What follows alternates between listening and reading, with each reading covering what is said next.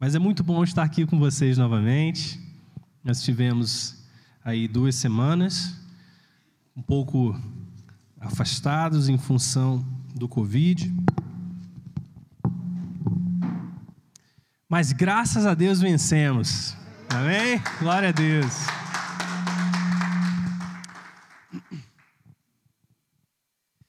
Graças a Deus vencemos. Podemos celebrar Jesus nesse processo não apenas eu, mas Flávia, as meninas também tiveram. E muitas coisas Deus, nesse, nesse tempo que nós ficamos um pouco afastados, Deus pôde ministrar os nossos corações também, trazer a nossa memória, nos lembrar. Sentimos muita falta de estar aqui com vocês, mas foi tremendamente abençoador vê-los. Fomos edificados em casa, recebemos como muita, muitas vezes não podemos, né? Então, ao mesmo tempo, tem esse lado positivo. Vamos fechar os nossos olhos antes que a gente entre na palavra. Vamos orar mais uma vez. Pai, obrigado, porque o Senhor já está nesse lugar, o Senhor já ministrou e derramou algo precioso sobre as nossas vidas e os nossos corações.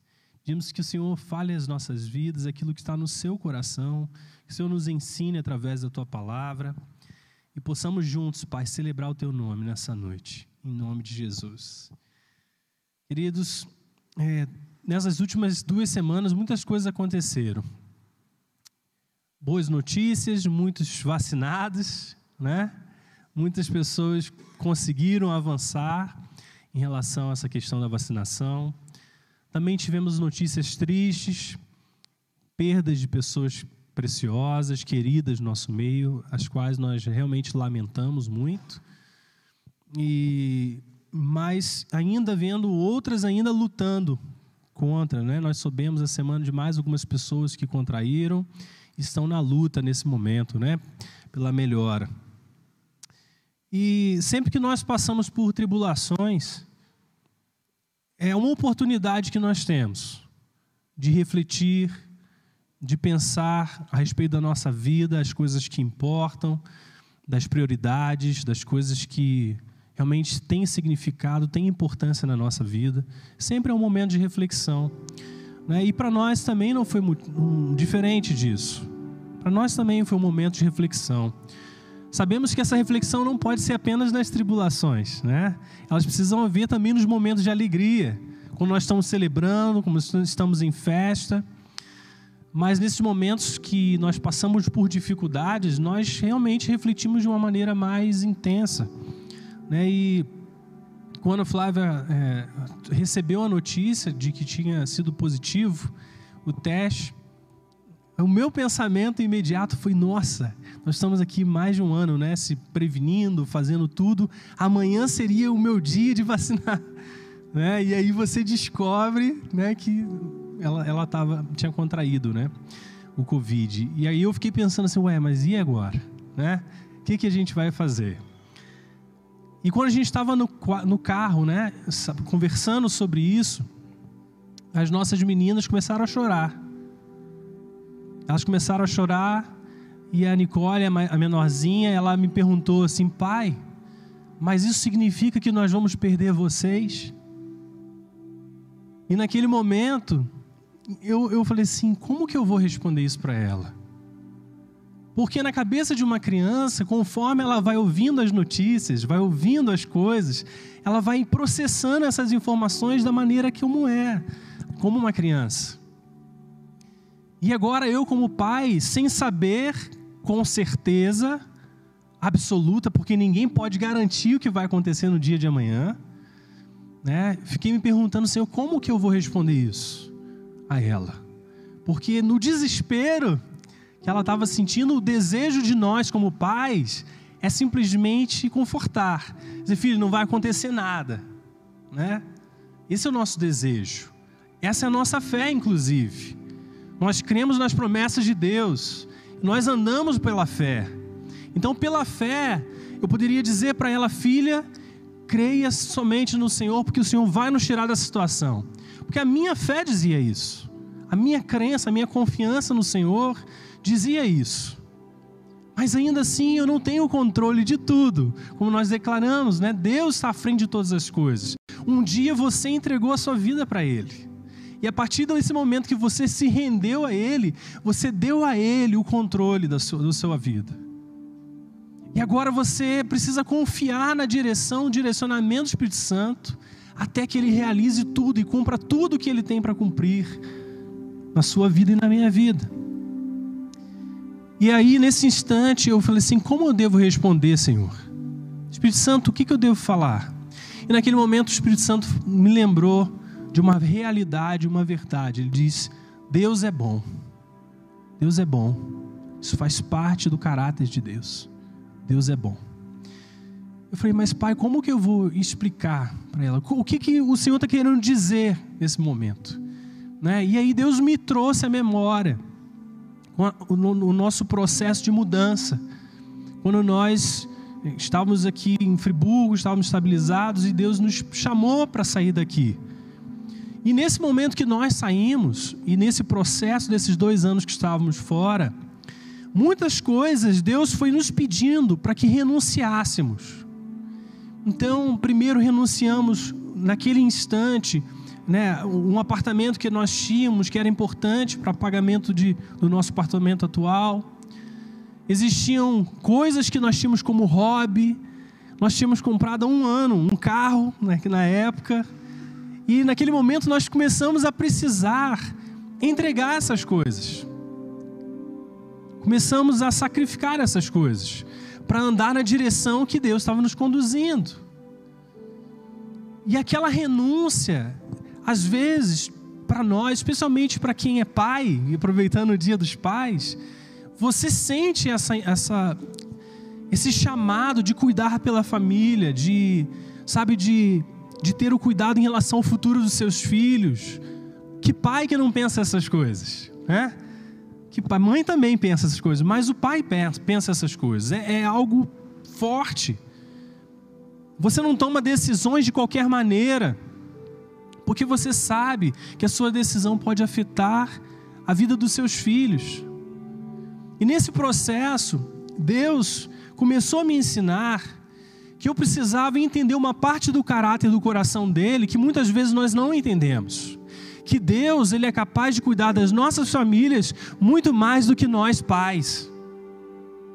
O seu melhor cuidado ainda não supera o cuidado do nosso Pai celestial. E essa é uma verdade que a gente não pode abrir mão. Então, durante essa caminhada, o Espírito Santo foi ensinando a mim, filho, você se preocupa com isso, com a provisão, como que vai ser o dia de amanhã, o seu futuro, se as coisas vão estar bem encaminhadas, se suas filhas vão estar bem, se sua esposa vai estar protegida. Mas eu quero te dizer, os seus melhores esforços não superam o meu cuidado para com elas. Porque quando você falhar, eu não vou falhar. Amém? E o Espírito Santo, o Espírito Santo me lembrava nesse instante que agora a gente estava numa situação que poderia entrar enfermidade, que nós não tínhamos a segurança do nosso futuro só no Senhor, e nós precisávamos falar para as crianças o que, que poderia acontecer. E aí, nesse momento, lembrando dessas renúncias, eu falei, filhos, eu quero te dizer uma coisa. Deus é bom. Deus é bom. E eu posso falar uma coisa para vocês? Deus está cuidando das nossas vidas. Deus está cuidando de cada detalhe. Nada vai acontecer que Deus não permita. Nada vai acontecer. Eu quero dizer para vocês que não importa, nós cremos, nós vamos orar, nós vamos nos cuidar, fazer o que está ao nosso alcance, mas ainda assim, lembre-se que Deus é bom e Ele está cuidando de cada detalhe de nós. Nada acontece nas nossas vidas sem que Deus não esteja autorizando. Amém, queridos? Você precisa se encher da, daquilo que é a palavra de Deus. Nesses momentos. Né? E aí, logo o choro passou. Não sei se por, por elas entenderem profundamente ainda o que eu estava dizendo. Mas eu creio que nesses momentos o Espírito Santo, ele sopra a paz nos nossos corações. E naquele momento ele soprou a paz ao coração delas. E aí nós passamos alguns outros dias, né? Porque ainda não sabia se eu estava infectado, não sabíamos se elas estavam também com Covid. E fui ao hospital naquela mesma noite, fiz o exame, deu negativo. Falei, bom, vamos precisar fazer o isolamento. E aí passamos alguns dias a Flávia isolada no quarto, e elas queriam abraçar a mamãe, não podia abraçar a mamãe, né? E abraçava o papai, que tinha dado negativo, né? E ela sempre perguntava, mas papai, eu, eu, eu quero abraçar a mamãe. Eu falei, filha, não pode ainda. Né? Não pode. Mas os sintomas começaram a aparecer comigo, comecei a sentir dor de cabeça, comecei a me sentir um pouco mal, né? com dores no corpo. Eu falei, provavelmente papai também pegou. Né? Então vamos esperar alguns dias, depois eu vou repetir o exame. Ele chegou no sábado, eu fui fazer o exame e o exame deu positivo. Né? Falei, bom, nesses dias todos eu estava com elas, né? Então agora quando eu chegar em casa vou falar que não tem problema elas abraçarem a mamãe, né? E aí quando eu cheguei e filha, papai também deu positivo. A sensação delas não era de, meu Deus, o que, que vai acontecer? A sensação delas, agora eu posso abraçar minha mãe. né? Hã? Nem deram abraço em mim. Me senti até. Brincadeira foram correndo abraçar a mãe, porque agora todo mundo estava na mesma situação, né? E as meninas começaram também com os sintomas enquanto tínhamos esses dias, né? Então por isso que a gente naturalmente entendeu que elas também tinham contraído, né? Né? E nesses momentos assim, né, que é, eu enxergo o tempo que nós estamos vivendo. Amados, nós precisamos aprender a discernir o tempo. Precisamos aprender a entender o tempo que a gente está vivendo. E eu acho que muitos de nós já se acostumou, de certa forma, a se precaver, a, a ter alguns cuidados. Mas às vezes eu tenho a sensação, né, aprendendo dessa lição com as crianças, que nós estamos vivendo a nossa vida como se tivéssemos, como se fôssemos uma criança segurando uma taça de cristal. Porque a nossa vida é tão frágil como uma taça de cristal. Existe uma fragilidade muito grande em nós. E às vezes o nosso cuidado, as nossas preocupações, elas se tornam exatamente essa cena. Uma criança muito pequena tentando cuidar de uma coisa extremamente frágil. Que a qualquer momento, a qualquer detalhe, a qualquer falha, ela pode esbarrar nesse copo e quebrar esse copo. E às vezes é assim que a gente está vivendo a nossa vida. Isso não significa que nós podemos fazer tudo de qualquer maneira, não é isso. Mas isso significa que ao final de todos os cuidados, existe uma plena necessidade de nós confiarmos no Senhor, que vai além da sua capacidade, que vai além das suas possibilidades, da sua habilidade, dos seus cuidados. Porque às vezes, num detalhe, você vai contrair uma coisa que você está tentando se proteger de todas as formas. Você vai estar tá vacinado, e nós vemos isso: pessoas vacinadas que passam momentos até difíceis, são internados, são entubados, passam por situações difíceis e estão vacinados. E nós vemos outras pessoas que não estão vacinadas, que nem percebem que estavam com Covid. Né? Então você vê que cada pessoa reage de uma maneira. Você olha as estatísticas, você vê que a maioria das pessoas vai passar ilesa, mas uma pequena parcela vai ter dificuldades de passar. Então, o que, nós precisamos aprender a fazer? É fazer o que está ao nosso alcance. Tem a vacina, glória a Deus pela vacina. Vamos nos vacinar. Né? Mas ainda assim, ao final disso, não confie plenamente na vacina. Não confie na sua capacidade de limpar bem as mãos. Não confie nessas coisas. Confie em Deus, que está cuidando de você, que tem a última palavra sobre a sua vida. Ele que nós devemos confiar enquanto fazemos tudo o que é possível. Amém? A palavra de Deus nos ensina, se você puder abrir comigo, um texto muito conhecido do Evangelho, no livro de Mateus, capítulo 6.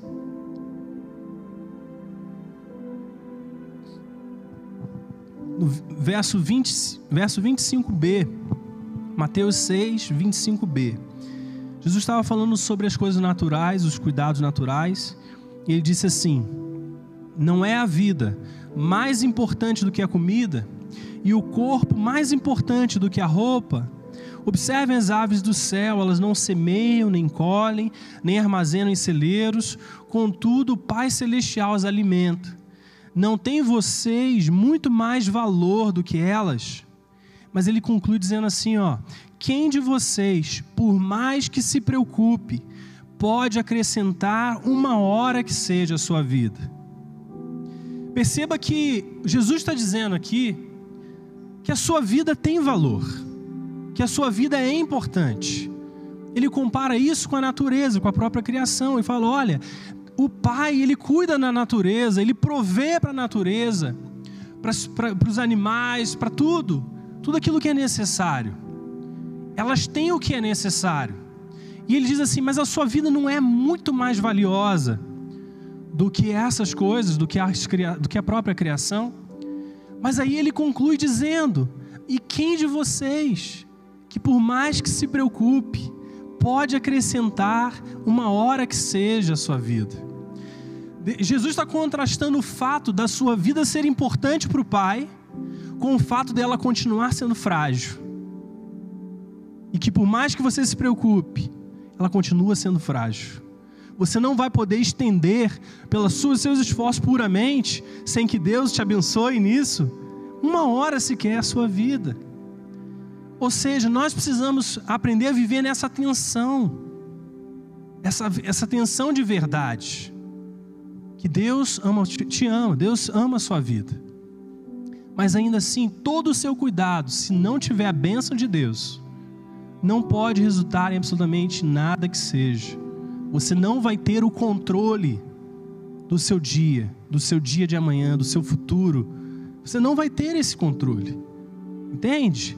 É por isso que Deus nos chama como colaboradores, como mordomos para participar, mas não para nos tornar no lugar dele, de decidir, de dar a palavra final, de agir, de mover, porque isso cabe a ele. Mas um dia entregamos isso para ele. É? E às vezes nós vemos assim, como essa criança tentando segurar um copo de cristal. Então, amados, qual é a lição que nós tiramos disso? Faça tudo o que estiver ao seu alcance, faça. Mas ainda assim, descanse no Senhor. Ande em descanso na presença de Deus faça o que tiver ao seu alcance, mas passe por, pelos desafios, pela vida confiando no seu Pai. As pessoas poderiam me perguntar, Tiago, quando você ouviu isso da Nicole, você por acaso passou no seu pensamento, na sua cabeça, como seria se você deixasse a sua família? Porque nós pensamos essas coisas, não é verdade? Esses pensamentos passam. Como seria, como minha família ficaria se eu não tivesse?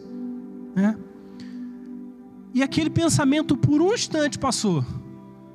Mas aí eu me lembrei novamente que eu preciso confiar mais na habilidade de Deus cuidar de nós, de cuidar delas, do que o melhor pai do mundo poderia fazer. Entende o que eu estou dizendo? A minha, a minha presença é importante, eu sei disso. A sua presença é importante dentro da sua casa. Mas ainda assim, queridos, nada disso supera quando Deus Pai, Ele chega e Ele decide cuidar. Entende? Nada disso supera. Nós precisamos nos lembrar disso. Paulo, quando escreveu a Timóteo, lá no livro 2 Timóteo, capítulo 1, a partir do verso 5, vamos ler isso. 2 Timóteo, capítulo 1, verso 5. Timóteo, recordo-me da sua fé não fingida que primeiro habitou em sua avó Lloyd e em sua mãe Eunice, e eu estou convencido de que também habita em você. Por essa razão, torno a lembrar-lhe que mantenha viva a chama do dom de Deus que está em você, mediante a imposição das minhas mãos. Olha o que Paulo diz: Pois Deus não nos deu espírito de covardia, mas de poder, de amor e de equilíbrio. Então, Paulo está dizendo a Timóteo, primeiro da sua fé, Timóteo, ele carregava, foi aprendi, digamos assim, ele aprendeu da sua avó, aprendeu da sua mãe, e agora ele também carregava essa mesma fé pura, verdadeira em Deus. E aí Paulo diz para ele: Olha, eu quero que você mantenha a chama no seu coração, a chama desse dom que foi dado a você, com, com zelo, com atenção. Mantenha isso aceso, porque Deus não te deu um espírito de covardia, mas Ele te deu um espírito de poder, um espírito de amor e um espírito de covardia, de equilíbrio. E o que, que significa essas coisas? Primeira coisa, o espírito de poder. Amados, nós vivemos a nossa vida na terra pela fé. Jesus disse, João disse, que a fé é a nossa vitória, é a vitória que vence o mundo. Então, se nós vamos viver nesse mundo e vamos vencer nesse mundo, nós precisamos ser pessoas de fé. Nós precisamos ser pessoas que sabem que carregam o poder de Deus. Né? Nós somos vitoriosos em Jesus, como foi falado aqui hoje. E Romanos 8,11 diz assim: E se o espírito daquele que ressuscitou Jesus dentre os mortos habita em vocês, aquele que ressuscitou a Cristo dentre os mortos também dará vida a seus corpos mortais. Por meio do seu espírito que habita em vocês. Ou seja, o fato de nós termos ressuscitado com Jesus significa que por causa da presença dele em nós, ele está dando vida aos nossos corpos mortais. Ou seja, o nosso corpo ele foi projetado por Deus naturalmente para se curar. Se você corta uma mão, se você faz um machucado, o que, que acontece com o seu corpo? Ele começa a trabalhar para fechar o ferimento, para fechar a ferida, para cicatrizar. O nosso corpo foi desenhado por Deus para se curar, para estar 100%. Né? Mas aqui o que Jesus está dizendo, através da vida de Paulo, é que agora, por nós carregarmos a pessoa do Espírito Santo em nós, nós não estamos mais dependentes somente da nossa habilidade, do nosso corpo de fazer isso. Porque ele também está dizendo que o Espírito Santo que está em você, ele está atuando, te dando vida. Ele está liberando sobre a sua vida saúde. Ele está liberando sobre você bem-estar, saúde emocional, o Espírito Santo, ele está atuando em nós para nos dar vida e vida em abundância, inclusive no nosso físico. Glória a Deus por isso. Isso é espírito de poder. Então, quando você enfrenta uma situação de luta, de, de enfermidade, você precisa se lembrar daquilo que a palavra de Deus te diz. Então, o que nós fazíamos no lado de lembrar que Deus nos deu o espírito de poder, era repreender a infecção era declarar: eu declaro que esse vírus não vai multiplicar sobre o meu corpo. Então nós orávamos pela fé dessa forma. De tudo que eu conseguia me lembrar que o vírus fazia, eu orava repreendendo, entende? Porque Deus nos, nos deu o espírito de poder e não de covardia. Então você enfrenta a guerra sabendo que o Espírito Santo está sobre você e você está com Ele.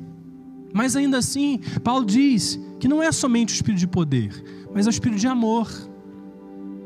E o amor não busca os seus próprios interesses. O amor, ele não busca só o que eu quero, só o que eu desejo. Ou seja, eu sei que Deus me colocou poder sobre a minha vida, autoridade, unção, graça. Mas ainda assim, não é para fazer tudo o que eu desejo. Não é para agir de qualquer forma. Entende? Ele também te deu o espírito de amor. E em Filipenses capítulo 2, verso 3 e 4 diz: Amados, nada façam por ambição egoísta ou por vaidade, mas humildemente considerem uns aos outros superiores a si mesmos.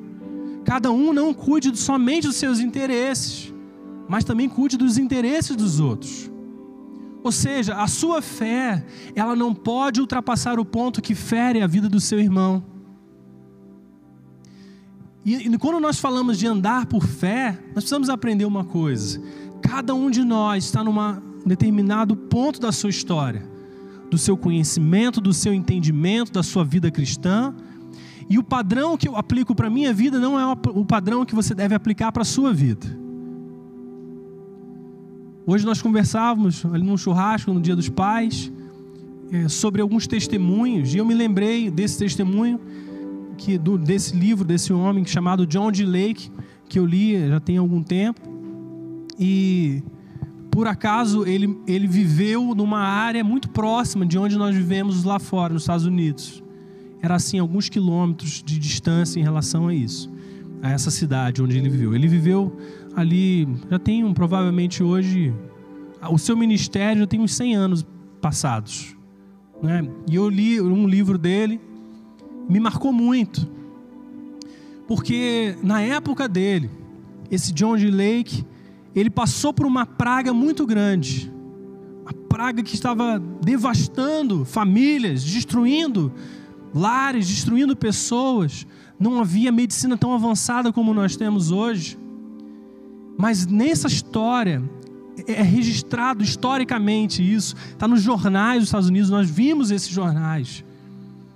E acontecia que, no meio dessa praga, esse homem chegava diante dos cientistas e ele falava: Eu carrego o poder de Deus na minha vida. Então eu quero dizer para você, eu quero que vocês peguem os germes dessas, dessa praga e vocês coloquem sobre as minhas mãos. E eu quero que vocês analisem com microscópio aquilo que vai acontecer. Porque quando esses germes foram colocados sobre as minhas mãos, eles morrerão instantaneamente pela ação do poder do Espírito Santo. E os cientistas assim fizeram, colocaram os germes daquela praga nas suas mãos e analisaram com o microscópio. E, e, e, acontecia que, conforme eles colocavam, instantaneamente aqueles germes morriam. Eles eram exterminados. E por causa disso, esse homem foi passando por toda aquela região, curando os enfermos, curando os, aqueles que estavam afetados pela praga. Mas quando você vai entender como que ele chegou nesse ponto da fé, do andar com Deus, você entende que existe uma história por trás. Ele não caiu lá de paraquedas. Antes dele entender o ensino sobre cura, sobre aquilo que é a promessa de Deus para nós, ele perdeu inúmeros parentes para outras doenças. E quando ele estava prestes a perder a sua esposa, num belo dia, ele não aguentava mais tantas perdas e agora sua esposa estava prestes a falecer. E do lado daquele leito de cama, ele orava: Senhor, eu não aguento mais, eu não posso fazer nada, eu não sei o que fazer. Eu preciso que o Senhor mova, eu preciso que o Senhor se achegue. E ele abriu um texto de Atos que relata sobre o ministério de Jesus. Ele disse assim: que de alguma forma Deus fez com que ele abrisse a palavra naquele livro de Atos e lá estava registrado. Assim foi com Jesus de Nazaré, que andou por toda parte, é, fazendo bem e curando todos os oprimidos do diabo.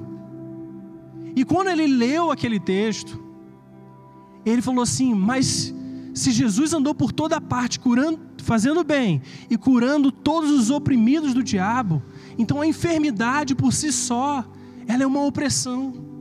Ela não é o propósito de Deus como me falaram.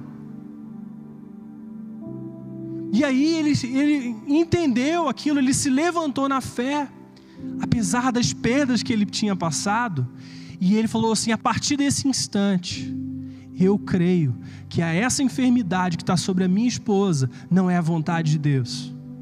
E ele orou pela esposa dela e a esposa foi curada completamente, instantaneamente. E a partir disso, Deus começou a forjar o ministério dele. Quando ele ia ministrar os enfermos, e ele mandava os seus discípulos para ir nas casas dos enfermos, ele mantinha, mandava-os com uma ordem. Ele dizia assim: Olha, quando vocês chegarem lá, vocês só saiam dessa casa quando essa família estiver curada. Os discípulos saíam do ministério dele para ir ministrar aos enfermos com uma ordenança de que eles tinham que se hospedar lá até que aquele enfermo fosse curado completamente. Além disso, diz nos seus relatos, eu li os relatos, que quando chegavam os enfermos na casa de cura, na casa que ele havia aberto para ministrar esses enfermos, Muitas pessoas, ele precisou orar, a equipe precisou orar muito mais de 30 vezes, até que os resultados começassem a aparecer e aquela situação fosse transformada. e as pessoas saíssem dali curadas. Vocês estão percebendo que existe uma construção que vai acontecendo, que vai forjando uma vida na presença de Deus até o ponto de você persistir em oração até que aconteça, a ponto de você interromper o seu plano, a sua vida, para que aquilo se cumpra. Porque quem de nós hoje poderia e falaria assim: olha, Fulano, eu vou, você está enfermo, eu vou ficar na sua casa até que você saia curado. É uma vida de fé. E muitos de nós não temos uma história que carregue essa situação, essa realidade. Isso não quer dizer que a gente não pode chegar lá, mas quer dizer que nós estamos em pontos distantes, distintos da história daquele homem. E aí eu tive acesso a um registro do, do jornal chamado Washington News. Ele era daquela região de Oregon, Seattle. E lendo a matéria, o, o jornal dizia assim: a cidade de Seattle se tornou a cidade de maior saúde nos Estados Unidos por causa do ministério do homem chamado John D. Lake. Aquela cidade se tornou a cidade mais saudável da sua época, de um país inteiro, porque havia um homem e uma equipe de pessoas que servem a Deus, que amam a Deus, que decidiram crer que a vontade de Deus é a restauração completa da saúde. Mas eu também me lembro, ao mesmo tempo que eu vejo esse testemunho poderoso, tremendo, eu também me lembro de um testemunho, não sei se era do, do Paul Young Show, um dos seus livros, não me lembro exatamente, mas nesse livro, ou se era do Taj Mahal, não sei. Mas eu me lembro claramente desse testemunho também, em que existia uma aldeia e existiam esses missionários que precisavam e tinham o desejo, o propósito de levar o evangelho para aquela aldeia um pouco distante. E era uma época de cheias, os rios estavam transbordando, a violência das águas muito grande. E eles chegaram, esse grupo de missionários chegaram diante daquelas águas com o desejo de atravessá-las. Não havia ponte, não havia nada disso. E eles simplesmente pensaram: Deus um dia chamou Pedro para andar sobre as águas. E Pedro andou sobre as águas e foi até Jesus. Então nós cremos também que nós podemos atravessar esse, esse rio aqui. Podemos atravessar assim como Pedro andou sobre as águas. E eles fizeram isso, eles começaram a andar sobre as águas, mas afundaram. E suas vidas foram perdidas. Às vezes nós queremos aplicar coisas na nossa vida hoje que o Espírito Santo não está fazendo. Não significa que ele não queira fazer. Significa que ele tem uma maneira de nos preparar para isso.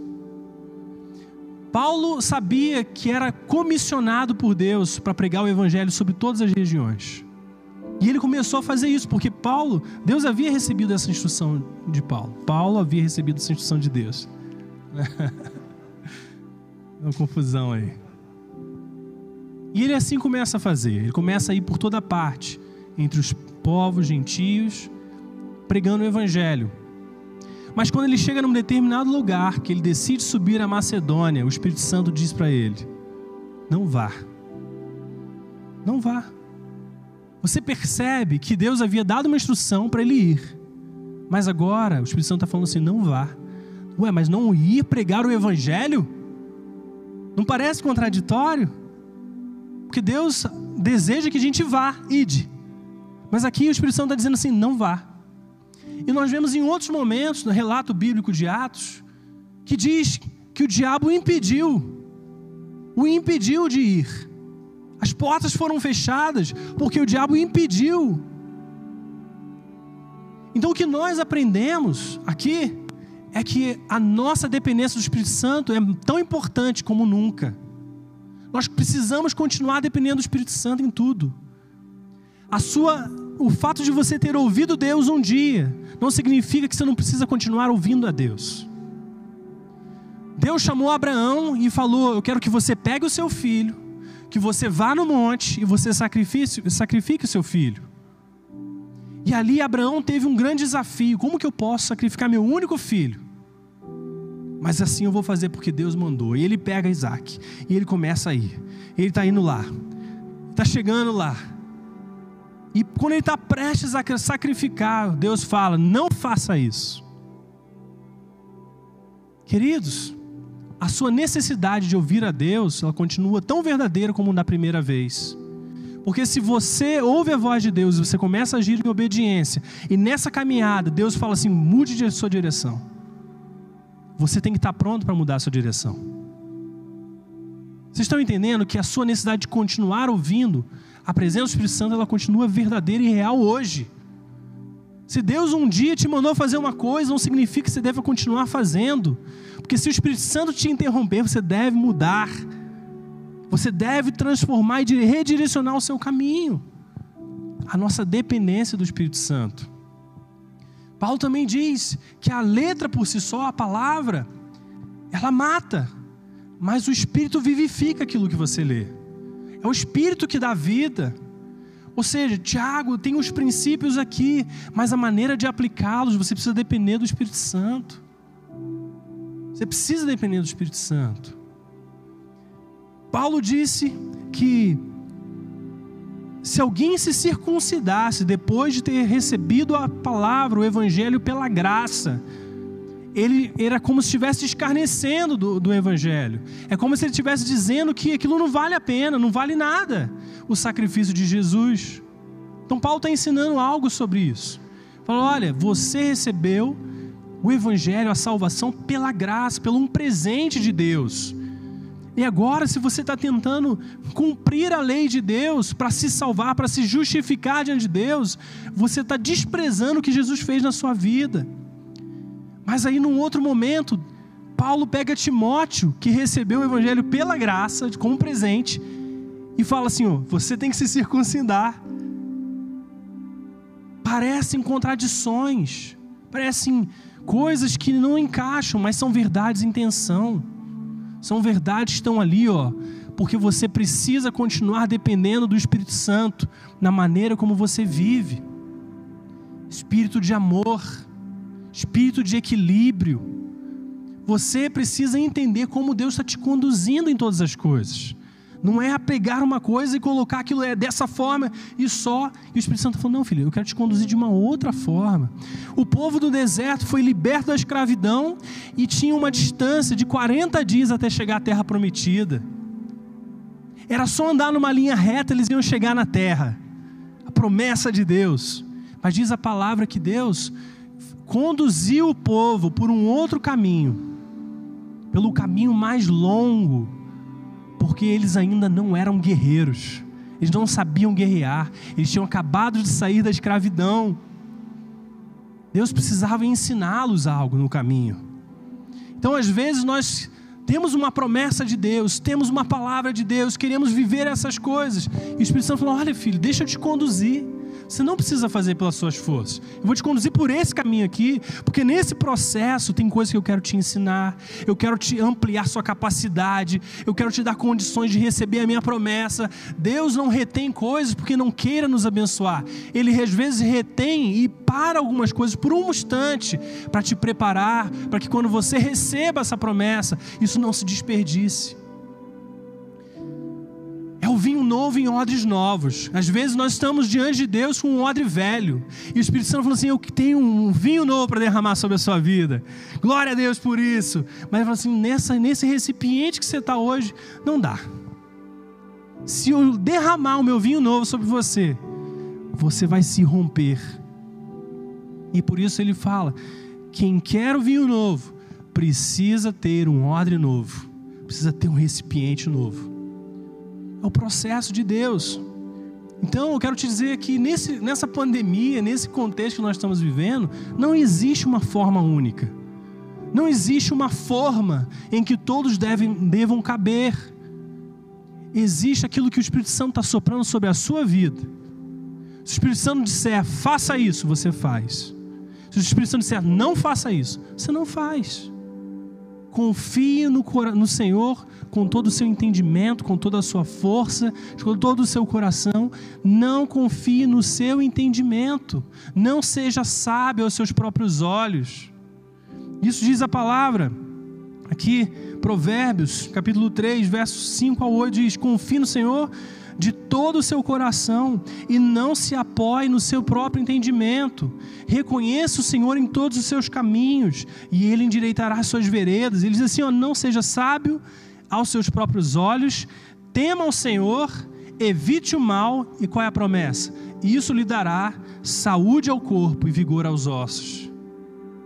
O que dá a saúde ao seu corpo e vigor aos seus ossos não é fazer as coisas conforme você pensa que deve fazer, mas é fazer aquilo que a palavra diz: tema ao Senhor e evite o mal. Tema ao Senhor. Coloque Deus, a presença do Espírito Santo, como principal, como uma prioridade na sua vida, a ponto de que se o Espírito Santo disser para você fazer, você faz. Se ele disser que você não fazer, você não faz. A palavra de Deus, ela te dá limites, ela te dá princípios aplique-os com a graça, com a misericórdia e com a direção do Espírito Santo. Amém, queridos? Quantos estão entendendo? E o espírito de equilíbrio. Deus nos deu o espírito de discernimento, de equilíbrio, para conciliar o poder com o amor. Eu não ando só em poder, eu ando em amor. A palavra de Deus também diz que feliz é um homem que não se condena nas coisas que aprova o fato, preste atenção, o fato de você ter autorização de Deus de fazer qualquer coisa, de andar de uma certa maneira, não significa que o seu irmão ele tem que andar da mesma forma que você.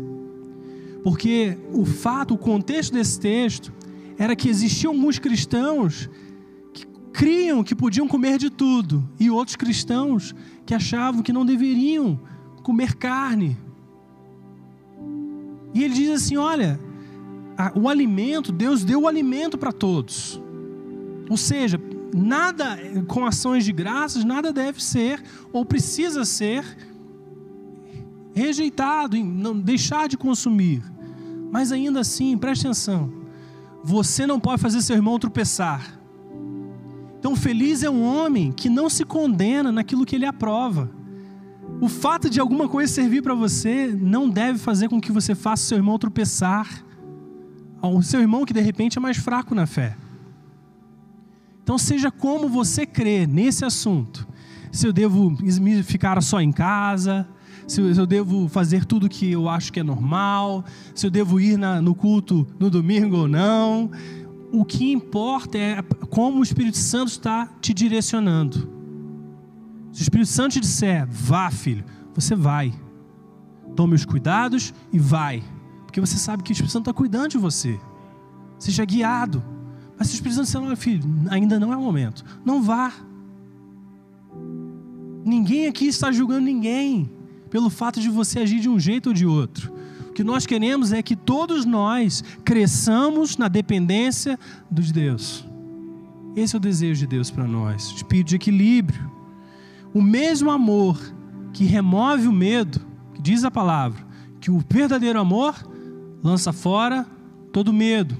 O mesmo amor que remove o medo é o amor que te impede de fazer tudo o que você pode, ao ponto de fazer o outro pensar. Ou seja, se antes eu tinha covardia, eu tinha medo, eu estava eu tava acuado nessa situação da pandemia. E agora o Espírito Santo me mostra que eu posso andar com os cuidados, mas eu posso fazer tudo aquilo que eu preciso fazer, que eu desejo fazer.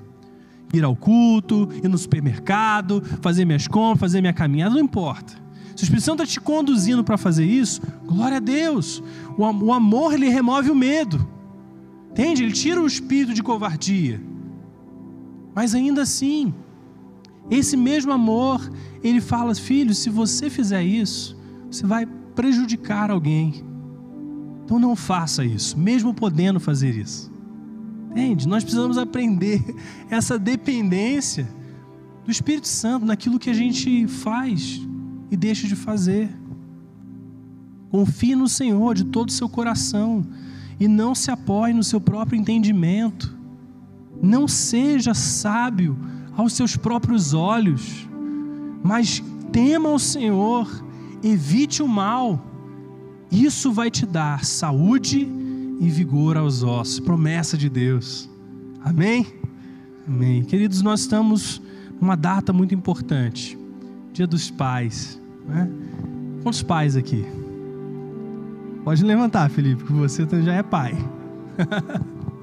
Glória a Deus por isso. Isso é algo tremendo, é, um, é uma oportunidade única que nós temos como pais. Nós estamos nessa terra para refletir o caráter de Deus, refletir o coração de Deus. A nossa família, as nossas famílias, elas são, de alguma forma, uma, um reflexo da família celestial. Então nós estamos aprendendo como pais a refletir o coração de Deus, a refletir, sabe, o desejo de Deus de abençoar nossas casas, nossas famílias. Quantos estão felizes pelo Dia dos Pais? Queria pedir nesse momento que os pais se levantassem. Se você ainda não é pai, peço que você levante também, porque um dia você vai ser em nome de Jesus. Né? Nós vamos orar esse momento pelos pais.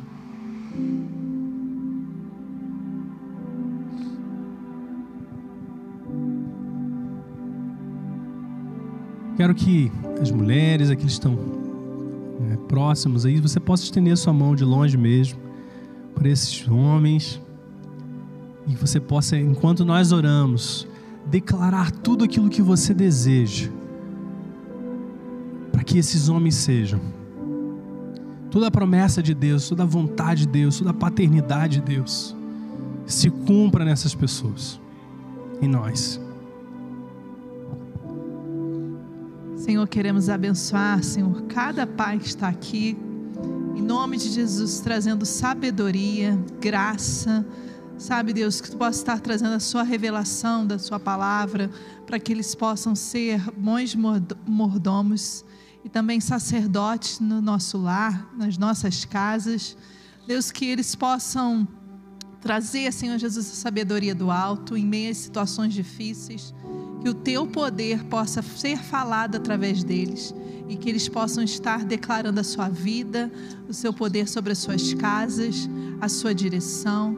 Deus dê a eles instruções claras de como conduzir os seus filhos. Sabe, Deus, que eles sejam a, a paternidade, a forma de agir com as suas crianças, com seus filhos, talvez também adultos já, Senhor. Sejam, Senhor Jesus, uma forma, Senhor Jesus, coerente com a palavra, coerente com o que eles têm aprendido, que eles possam não só apenas ser exemplos, mas que eles possam ensinar aos seus filhos também a serem exemplos, Senhor. Em nome de Jesus, nós os abençoamos, Senhor. Nós declaramos vida em abundância sobre a vida deles, em nome de Jesus. Amém.